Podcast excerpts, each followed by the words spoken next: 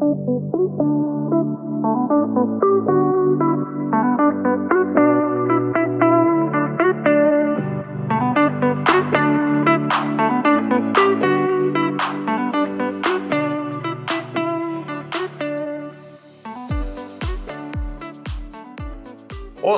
paz e bem. Este é o HUSF Podcast, um projeto para levar um conteúdo de qualidade sobre o universo da saúde até você. Eu sou Marcos Ribeiro e estaremos novamente juntos por aqui. Agradeço em nome da diretoria pela sua agradável audiência. E hoje, em nosso terceiro episódio, vamos falar sobre o Novembro Azul, mês mundial de combate ao câncer de próstata. Esse tema, infelizmente, ainda representa um grande tabu a ser superado pelo público masculino. O preconceito frente à dinâmica do exame preventivo, o popular toque retal, e a opção por não realizar check-ups ou acompanhamentos médicos regularmente faz com que 20% dos casos da doença sejam diagnosticados de forma tardia, dos quais 25% levam o indivíduo a óbito, segundo dados do Instituto Nacional de Câncer, o INCA. Afinal, um em cada sete homens provavelmente desenvolverá o respectivo quadro, que possui, no entanto, 90% de chance de cura se identificado e tratado precocemente. E para abordar esse assunto fundamental, trouxemos aqui um convidado muito especial, o Dr. Marcos Castro, médico urologista do HUSC, integrante do corpo docente da Universidade de São Francisco desde 1991 e detentor dos títulos de mestre e doutor em urologia pela USP e pela Unicamp, respectivamente. Seja muito bem-vindo, doutor, é um prazer tê-lo aqui. Eu é que agradeço a oportunidade de estar no podcast do HUSP. Eu espero poder contribuir tá, com eventuais dúvidas e com algum uh, conhecimento sobre a área que, por vezes, às vezes os homens têm e uh, às vezes não perguntam, tá? Ou não procuram o auxílio. E em cima disso, Marcos, eu chamo a atenção do que você falou, é extremamente importante. Dois terços dos homens acima de 40 anos de idade não procuram o médico, não procuram auxílio em relação à sua saúde. Adventa-se talvez que esteja relacionado que o homem ele acha que ele é o super-homem. Ou ele tem medo de procurar auxílio, ou ele tem vergonha de procurar auxílio, ou devido aos seus, talvez, a todos os seus, a, as suas angústias, ele não procura o auxílio. Então, eu acho que é super importante esse podcast para a gente falar de toda a prevalência que existe em relação ao câncer de próstata e outras doenças que acometem o homem e a gente lembrar de como a gente pode auxiliar esses, esses, esses homens. Com certeza, doutor. E, e, vamos começar aqui nossa entrevista falando de um aspecto fundamental nessa luta contra o câncer, que é o diagnóstico precoce. Qual que é a importância desse fator preventivo para o tratamento do câncer de próstata? Perfeito. Eu acho que a sua pergunta, Marcos, é muito boa, porque a gente tem que pensar o seguinte. Primeiro, a prevenção ela tem dois níveis. A prevenção primária, que essa tá, se deve ao quê? A gente evitar alimentos gordurosos, evitar cigarros, evitar estar sobrepeso, tá? Eu acho que isso aí é importante a gente lembrar, tá?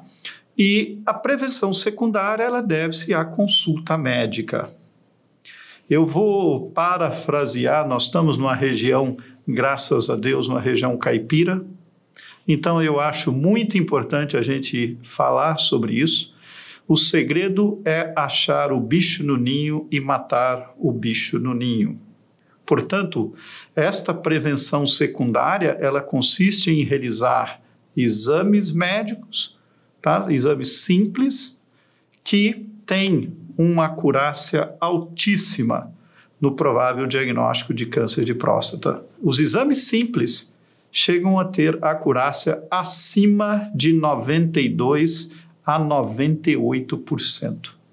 Portanto, vale a pena a gente realmente conversar sobre esse assunto no podcast do HUC. Que bacana, doutor. E é, avançando né, com a questão do diagnóstico precoce, é, ele se torna ainda mais fundamental em virtude dos sintomas, né? E uma dúvida muito frequente é se os estágios iniciais do câncer apresentam algum tipo de sinal. Essa questão é uma questão muito importante. Eu acho que é interessante a gente lembrar que, ah, já que nós estamos parafraseando, eu vou parafrasear dois cantores antigos, né, ah, americanos, que é o Simon e Garfunkel eles têm uma música que falava o seguinte: Silence like a cancer grows. Ou seja, silenciosamente como um câncer cresce. Infelizmente, numa fase inicial, respondendo a sua pergunta agora, Marcos, uh, o câncer não dá sinais nenhum. E este é o momento em que mais de 90% desses cânceres que são silenciosos na próstata, você tem uma possibilidade de cura. Então, numa fase inicial, a doença não traz nenhum sinal e sintoma. Alguns pacientes podem, já numa outra fase, ainda em fase de cura, que eu acho que é importante a gente enfatizar, ter sinais e sintomas do trato urinário inferior, que é a diminuição da força do jato urinário, ejacular com sangue, urinar com sangue, tá? Ah, ter que fazer força para urinar, sensação de que acabou de urinar, está sobrando urina dentro da bexiga. Esses são sinais e sintomas mais típicos da doença que pode estar apresentando numa fase inicial. No entanto, Marcos, alguns pacientes podem ter a infelicidade de ter a doença que a gente chama disseminada, espalhada pelo corpo. Esses pacientes já tem sintomatologias de dor óssea, dor nas costas, dor no quadril, relacionado a uma doença bem mais avançada. E de fato, doutor, isso que o senhor acabou de apontar realmente mostra como é fundamental a questão do diagnóstico precoce, que é um dos focos aqui da nossa entrevista, foco de conscientização. E doutor, de que forma a tecnologia nos últimos anos tem colaborado na diminuição do índice de mortes de homens com câncer? Eu acho que uma das coisas importantes, primeiro, talvez seria a gente falar, antes da tecnologia, vamos falar daquilo que é o mais básico, que seriam os exames usuais. Dentre os exames, o mais importante seria você realizar o antígeno prostático específico, que é um exame de sangue, e o toque retal. Esses dois são os exames básicos que eu havia me referido, conferem uma possibilidade de diagnóstico de câncer de próstata em mais de 90% dos pacientes. Perfeito? Então, com isso, nós temos com dois exames simples, que não são exames caros, nós temos a possibilidade de fazer diagnóstico precoce e tratamento adequado. Sim, a sua pergunta em relação à tecnologia tem nos ajudado muito nos últimos anos nós temos o advento de outro exame que é a ressonância nuclear multiparamétrica da próstata. Ela a, caracteriza essas imagens, nós enxergamos, eu enxergo você aqui, eu enxergo esse belo estúdio da Universidade de São Francisco, e a, a ressonância ela enxerga a próstata em pirrades. E esses pirrades aqueles 4 e 5, são locais altamente suspeitos e podem nos auxiliar em relação à biópsia exata naquele local. E nós temos aqui na, na, na, nossa clínica, nós compramos, inclusive, nós temos esse aparelho que tem acho que um em Campinas e tem uns, uns oito em São Paulo, que a gente faz a fusão da ressonância nuclear magnética com ultrassonografia para saber exatamente o local que você vai fazer a biópsia.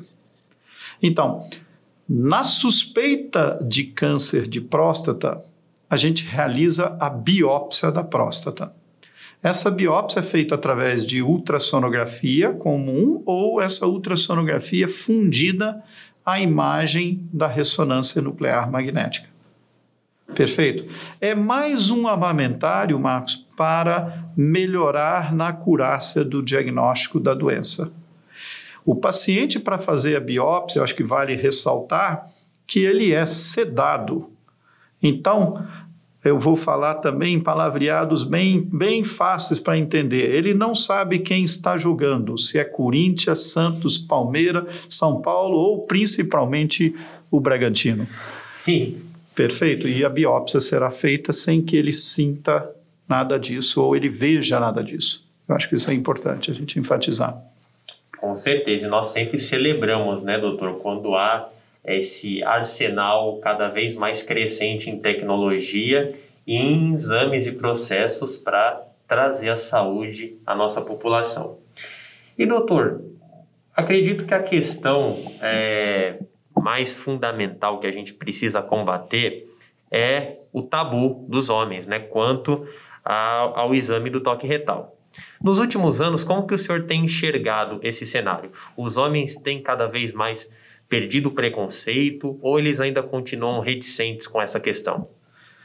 Eu acredito, Marcos, que tem melhorado bastante. Desde quando eu cheguei aqui em 91, tá? Eu vi mudar muito. Eu acho que aproximadamente mais de 80% dos casos de câncer de próstata que nós tratávamos aqui no HUSF eram de doença avançada. Perfeito? Na atualidade, aqui o HUSF hoje é um centro de referência regional no tratamento do câncer. Ah, hoje mudou bastante. Hoje o paciente com doença metastática, ele não faz mais do que 40%, 30% dos nossos pacientes. Então, o diagnóstico realmente precoce, ele tem uma modificação grande nesse cenário. Eu acho que isso aí é bem importante. Uma coisa que eu também né, gostaria de enfatizar da prevalência, o quanto é prevalente. Você falou a pura verdade: um em cada sete homens irão desenvolver câncer de próstata. Isso é, é importantíssimo. Ele irá desenvolver um câncer de próstata. A cada, a cada, tá? Cada 40, tá? 40 minutos nós temos alguém falecendo por câncer de próstata. Perfeito, isso também é um dado do INCA, eu acho que isso é importante a gente enfatizar. Portanto, a, a prevalência do câncer de próstata, ele só perde para câncer de pele, que é considerado um tumor não sólido. Então, o câncer de próstata é muito frequente. E, e, em resposta, sim, ele tem, o homem tem procurado, mas a gente tem que agradecer muito. Nós temos mulheres aqui no, no, no estúdio, agradecer a participação das mulheres. As mulheres, ah, eu acho que quem ama cuida. E as mulheres, elas nos auxiliam muito em relação a isso. Elas ah, ah, acabam, de um certo modo, com aquele tabu que nós temos. As mulheres são muito mais avançadas em relação a essas atitudes e elas nos impulsionam a fazer diagnóstico precoce. Então, elas trazem ou ficam no ouvido do marido, falando com ele, no companheiro, falando para ele procurar ou, fazer o seu exame rotineiro. Então, eu acredito que nós temos que agradecer muito a participação das mulheres em relação a isso. E, doutor, justamente falando sobre o incentivo, é, a partir de qual idade nós precisamos passar a ter uma preocupação maior com o desenvolvimento do câncer de próstata e, consequentemente, do exame? Bom, essa pergunta é uma pergunta muito boa. Uh, nós sabemos que, a partir, pela Sociedade Brasileira de Urologia, a partir dos seus 50 anos, você deve fazer o exame básico, que seria o antígeno prostático específico, que é um exame de sangue, Marcos, e o toque retal. Quando você tem uma história familiar, ou seja, um irmão pai com câncer de próstata, ou uma irmã ou mãe com câncer de mama, tá? Ah, algumas sociedades americanas, por exemplo, recomendam a partir dos seus 40, 45 anos de idade você começar a fazer o seu rastreio, ou seja, o seu check-up, a sua prevenção secundária do câncer de próstata. Eu acho que isso aí é interessante a gente enfatizar. Então, a partir desse período, para aqueles que têm história familiar. Perfeito? Então, nós temos esse dado, que é um, um dado importante, que nos auxilia e nos direciona em relação àqueles pacientes que a gente deve mais ou menos ficar que nem o povo daqui da região fala, que nem um gavião voando em cima dele ou atrás da moita de olho nesse paciente. Perfeito? Então, eu adoro aproveitar o que realmente a, gente do interior tem, e eu acho que isso é uma maneira bem prática de explicar para os ouvintes do podcast, tá? a necessidade de você ficar de vigilância em alguns pacientes que têm uma história familiar. Isso aí eu acho que é muito importante. E doutor, qual o recado final que o senhor gostaria de passar a todos que estão nos acompanhando? É, temos aí públicos das mais diversas faixas etárias e cada uma, como o senhor bem apontou, tem o seu papel de importância. O filho que incentiva o pai, a mulher que incentiva o marido, a mãe que incentiva o filho. Então, gostaria aí do senhor passar uma mensagem de conscientização, de prevenção aos nossos queridos ouvintes. Uh, é, é, difícil, né? Que é uma coisa muito ampla, mas eu gostaria só de enfatizar algumas coisas.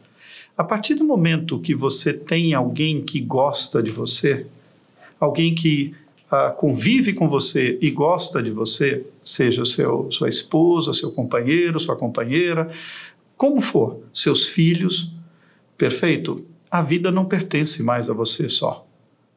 Você não tem o direito de fazer isso com aquelas pessoas que gostam tanto de você. Então, eu acho que a chamada que eu faço é: cuide-se para você poder cuidar daqueles que amam ou gostam de você. Então, não, não fujam daquilo que é o mais importante na vida da gente, que é a sua felicidade junto com seus familiares, com aqueles que você gosta, com seus amigos, e cuide-se através de uma alimentação saudável, através da prática esportiva saudável e através dos exames, principalmente rotineiros, que deveria fazer. Então, eu acho que a partir do momento que nós convivemos com pessoas e nós temos pessoas que ah, provavelmente vão chorar na nossa sofrimento, vão chorar na nossa ausência, eu acho que a vida não pertence mais a gente, ela pertence àqueles que estão convivendo com a gente. Então, se toque, perfeito, faça o seu exame urológico, eu acho que isso é muito importante. Essa que seria a minha mensagem. Eu assino embaixo, doutor. E queria agradecer o senhor pela presença, por ter confirmado o nosso convite. Foi um grande prazer conversar, aprender. Cada HUSP Podcast é uma aula aqui que nós temos com especialistas. E certamente esse conteúdo vai fazer diferença e vai salvar a vida de muitas pessoas. É por isso que eu te agradeço de coração aqui, doutor, pela sua didática é, e por tudo o que o senhor trouxe de bom aqui para a gente nesse episódio. Eu que gostaria de agradecer ao convite, gostaria de agradecer a, a, ao HUSF Podcast, a você, Marcos, muito obrigado. E agradeço à Universidade de São Francisco por ter esse estúdio aqui que é espetacular e poder estar a, atuando aqui nele. Vocês estão de parabéns. Muito obrigado a todos. Com certeza, a infraestrutura aqui que a, que a USF no, nos oferece é fantástica. Eu queria agradecer aqui a todos os meus amigos da equipe, a Alessandra, que está na coordenação desse time fantástico, e você que está acompanhando aqui o HUC Podcast, pode ajudar nosso hospital a seguir oferecendo um tratamento referenciado aos pacientes que lutam contra o câncer. Neste mês, temos quatro campanhas especiais com o intuito de fortalecer o nosso serviço de oncologia. Aqui em nosso hospital, na rádio e na químio, você poderá adquirir as trufas a serviço da vida, que é uma parceria entre o nosso hospital e a Puro Chocolato, do nosso amigo Silvio Guedes. Temos dois sabores inéditos especiais de trufa para você: chocolate branco com recheio de frutas vermelhas e brigadeiro. Elas custam apenas R$ reais e parte do valor é automaticamente revertido ao custeio de nossos serviços oncológicos. Também estamos no mercado com a Life Chips, as batatinhas a serviço da vida, produto desenvolvido com a Free Top do nosso amigo César Dantas. Você pode encontrar a Life Chips aqui no Dona Rosa Dog, do nosso grande amigo Luciano, que fica logo na entrada do nosso complexo hospitalar. E como o doutor bem apontou, nós estamos aqui na terra do Bragantino, capital nacional da linguiça artesanal, não podíamos deixar de oferecer um lanche especial na famosa linguiça do nosso parceiro Luiz Américo. Lá na famosa você encontrará o famoso crisp do bem e as empanadas da gratidão. Aliás, doutor, essas empanadas, elas foram feitas justamente para a nossa campanha do Novembro Azul. Era uma iguaria que a famosa não trabalhava, o Luiz fez com todo carinho e a cada empanada vendida, um real é revertido aqui para a nossa oncologia. Dê uma passadinha lá, é só digitar famosa linguiça no Waze e se deliciar com essas incríveis novidades que o Luiz preparou para você. E completando nossa corrente do bem, a grande novidade deste novembro é uma parceria com a Barbearia Bragantina.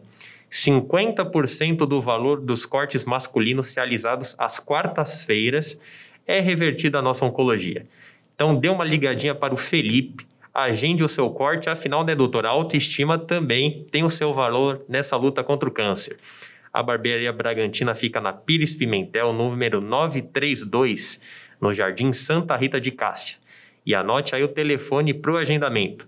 É o DDD 11 956 06 6638. Repetindo, DDD 11 956 06 6638 e agradeço novamente, em nome da diretoria, pela sua audiência e te espero aqui em nosso próximo episódio. Até lá, paz e bem.